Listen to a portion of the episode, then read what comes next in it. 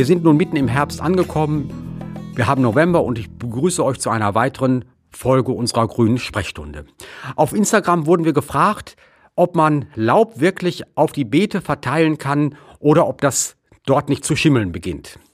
Ja, diese Frage ist gar nicht so einfach zu beantworten. Man muss ein paar Dinge dabei beachten und auch dazu wissen. Und zwar geht es einfach auch darum zu gucken, welche Art von Laub man verwenden möchte.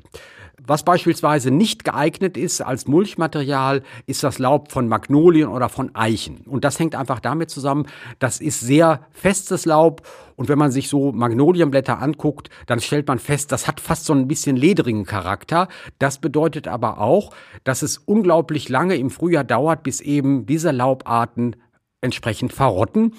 Und dadurch, dass es so einen festen Charakter hat, ist die Wahrscheinlichkeit auch einigermaßen groß, dass es darunter zu schimmeln beginnt. Und das möchte man nicht.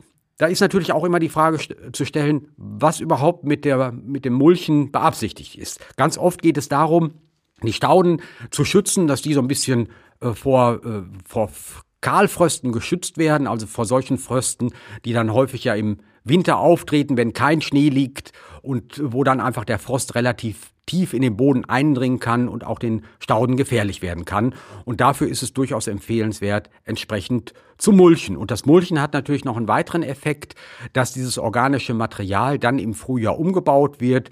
Es werden Nährstoffe freigegeben, die dann den Stauden auch als Dünger zur Verfügung stehen. Wie sollte man nun vorgehen? Einerseits natürlich ein bisschen zu schauen, welche Laubart man zur Verfügung hat.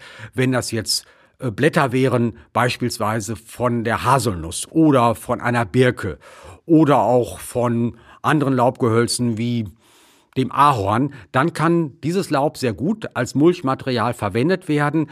Aber wichtig bei der Ausbringung, dass die Ausbringung nur wenige Zentimeter dick erfolgen sollte, etwa fünf Zentimeter reichen da schon völlig aus und das Ganze sollte möglichst locker aufgetragen werden. In keinem Fall sollte es angedrückt werden, dann wäre die Gefahr eben sehr groß, dass es zu einer Schimmelbildung unterhalb dieses Laubes kommt. Persönlich habe ich ziemlich gute Erfahrungen damit gemacht, den letzten Rasenschnitt dafür zu verwenden. Hört sich jetzt im ersten Moment vielleicht etwas überraschend an, aber da ist es ja naturgemäß so, dass zu dem Zeitpunkt sehr viel Laub auf dem Rasen aufliegt und das muss natürlich entsprechend mit entfernt werden. Und wenn man dann ja diese Mischung hat aus Laub, aus Rasenschnitt, das ist einmal durch den Rasenmäher gegangen, ist also fein gehackt worden, hat eine gleichmäßige Struktur, hat auch eine gewisse Lockerheit. Wenn das aufgetragen wird, dann kann man sehr sicher sein, dass sich unter dieser Schicht kein Schimmel bildet und dass das Ganze auch von den Pflanzen dann wirklich gut vertragen wird. Und natürlich wichtig, dass im Frühjahr dann sehr rasch auch ein Umbau dieses organischen Materials in die äh, enthaltenen Nährstoffe passiert, so dass die Stauden dann zusätzlich eine, einen kleinen Nährstoffschub im Frühjahr erhalten. Ich wünsche euch viel Erfolg dabei und freue mich, wenn ihr im Dezember wieder unseren Podcast einschaltet.